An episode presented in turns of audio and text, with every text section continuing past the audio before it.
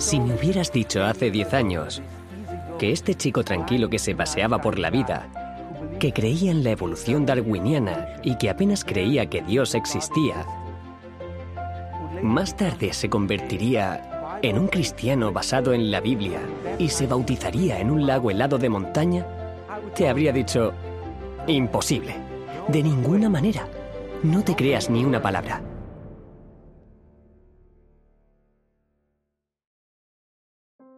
Me llamo Mayo Black.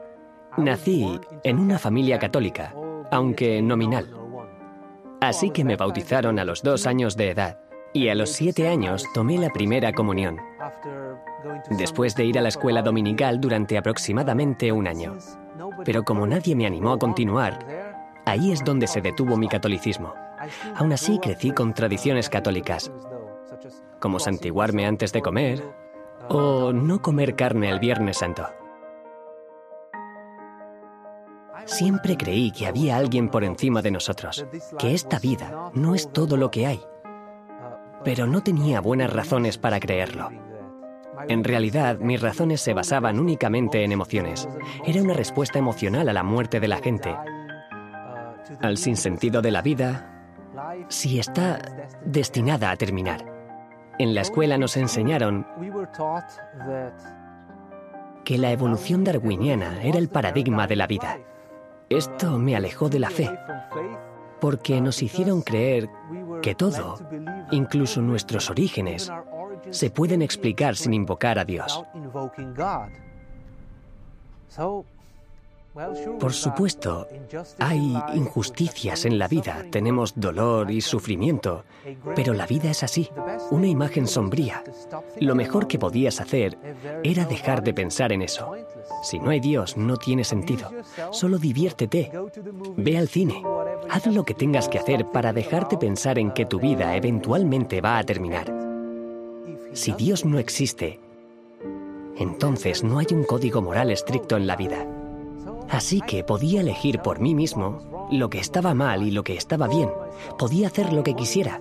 En un caso podría amar algo y en otro podría básicamente condenarlo, porque encima de nosotros solo está el cielo. Mi visión de la vida podría resonar mejor con las palabras de Axel Rose cuando dijo, nadie entiende por qué estamos aquí. Buscamos respuestas que nunca aparecen. Y en otra canción dijo, ha pasado mucho tiempo desde que aprendí a distinguir el bien y el mal. Todos los medios llevan a un fin. Seguiré avanzando. Luego está la industria del cine, y una de las citas que destacaba por encima del resto era la de un personaje de ficción llamado Agente Smith.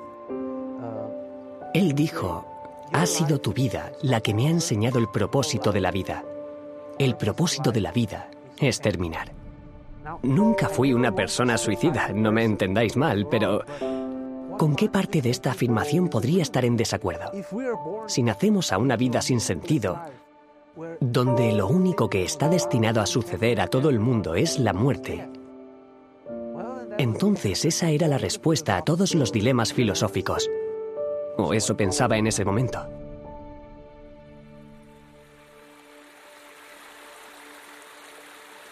De todas las asignaturas de la escuela, siempre preferí las ciencias naturales sobre las humanidades. Teníamos un profesor de química muy interesante que nos hacía usar el pensamiento lógico durante sus clases. Así que me gustaba la química por ese entonces y por eso solicité estudiar farmacia más tarde. Cuando estaba a mitad de mis estudios universitarios, tuve una charla con uno de mis amigos me dio un enlace a una conferencia titulada 100 razones por las que la evolución es estúpida, porque tuvimos una discusión sobre si la evolución era correcta, si era científica o no, y él argumentaba que no lo era.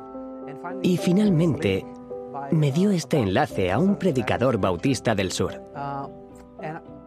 Cuando leí el título me dije, ¿qué cabeza hueca sería lo bastante tonto para atacar una de las teorías científicas más veneradas.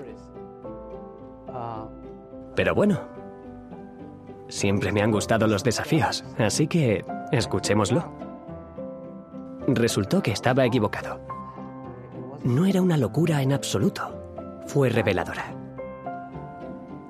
Así que, durante el siguiente año más o menos, escuché a ambos bandos de este polémico debate.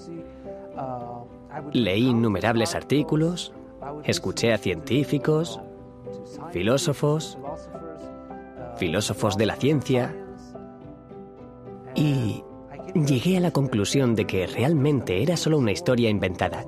No estaba respaldada por hechos científicos, sino que era solo una ilusión.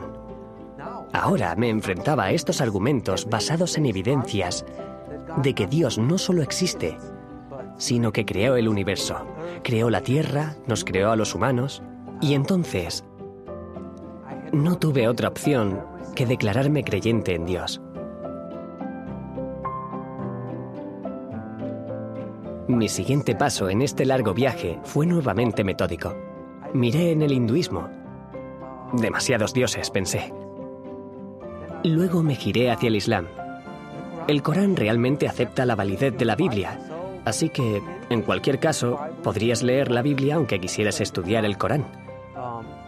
Pero una cosa que me convenció fue que el Corán y la Biblia están en desacuerdo en un punto vital, y es en la crucifixión de Jesús. Pero este evento, que Jesús murió en la cruz, es uno de los hechos bien establecidos de la literatura de la antigüedad. Así que era un gran golpe, en mi opinión, a la validez del Corán. Entonces, ¿qué pasa con la Biblia? pensé. Bueno, primero me enfrenté a la tumba vacía de Jesús, sus apariciones post-mortem y la transformación de sus discípulos que afirmaban haber visto al Señor resucitado.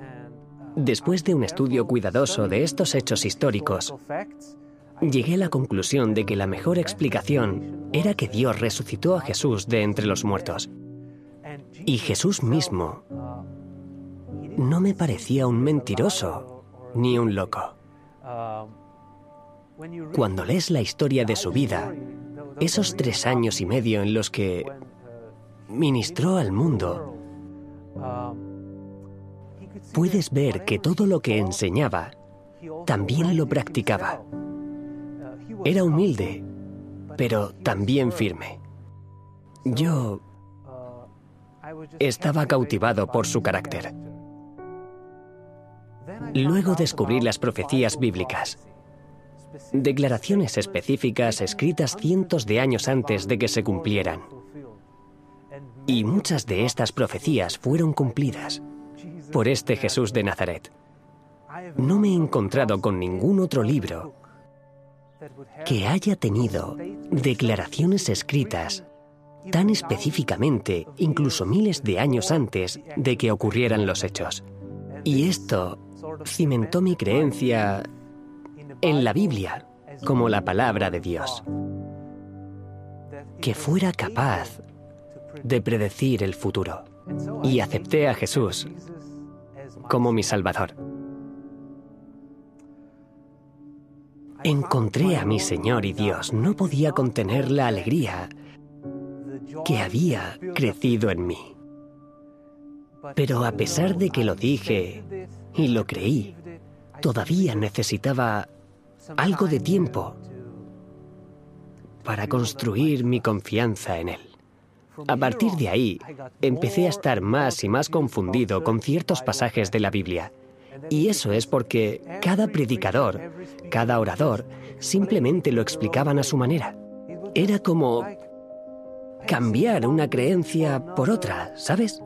Era un lío. Pero el punto de inflexión fue cuando empecé a escuchar a predicadores como Doug Batchelor, y la diferencia era que respaldaban todo lo que predicaban con la Biblia. Así que cada vez que revisaba lo que decían, siempre descubría que estaba en la Biblia. Ese fue un punto de inflexión para mí. Entonces un día me encontré con la conferencia de Doug acerca de que el Día del Señor es el sábado. Tenía que ver esa conferencia. Quiero decir, ¿quién, en su sano juicio, aún guardaría el día santo judío del Antiguo Testamento? Así que pensé, vamos a divertirnos un poco. He visto algunos sermones extraños. ¿Por qué no añadir otro al montón de tonterías que he escuchado hasta ahora. Pero una vez más, Doug usó la Biblia y solo la Biblia para mostrar que el séptimo día de la semana, el sábado, era el verdadero día del Señor, del principio al fin. Y me sorprendió que todavía haya cristianos que hoy guardan el séptimo día. Eso me hizo pensar, si el sábado es el día del Señor, entonces solo los guardadores del sábado guardan los diez mandamientos de Dios, porque el cuarto mandamiento dice que hay que mantener santo el sábado, que es el séptimo día de la semana, o sea, el sábado. Así que quise saber a qué iglesia pertenecía Doug Bachelor. Y resultó que era adventista del séptimo día. Un día busqué en Google Adventistis et Megané, literalmente así, que traducido significa Adventista del séptimo día y para mi sorpresa descubrí que hay adventistas en Eslovenia y que en realidad había una iglesia en Ljubljana. Así que el 24 de marzo de 2012 entré a una iglesia adventista por primera vez. Estaba deseando ver cómo era su misa. Y la verdad es que me encantó el programa. La gente era normal. Y a partir de ese momento, asistí al servicio cada sábado y estudié la Biblia y crecí en el conocimiento de la verdad bíblica. Medio año después, el 27 de septiembre de 2012, estaba preparado para un bautismo apropiado esta vez. Me bauticé en el lago Bohin. Hacía 13,5 grados Celsius que son aproximadamente 56 grados Fahrenheit en septiembre de ese año. Pero para mí no hacía frío. Fue un nuevo nacimiento que recordaré todos los años.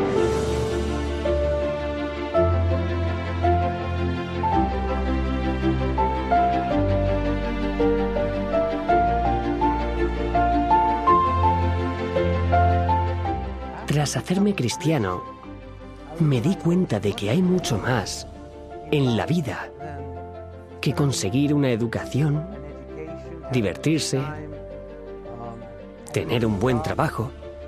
Me desperté a nuevas realidades que añadieron otra dimensión a mi vida. La hizo más rica, más satisfactoria intelectualmente. Con Dios, mi vida tiene sentido. Con Dios, todo ser humano tiene valor.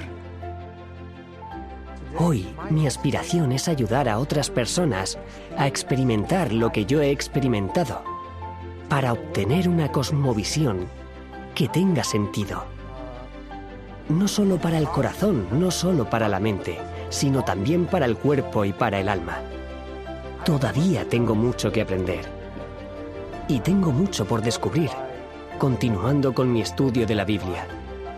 Todavía no he llegado. Mi viaje continúa. Pero cuando miro hacia atrás, me asombran todas las transformaciones que han sucedido en mi vida y las providencias que he recibido hasta aquí.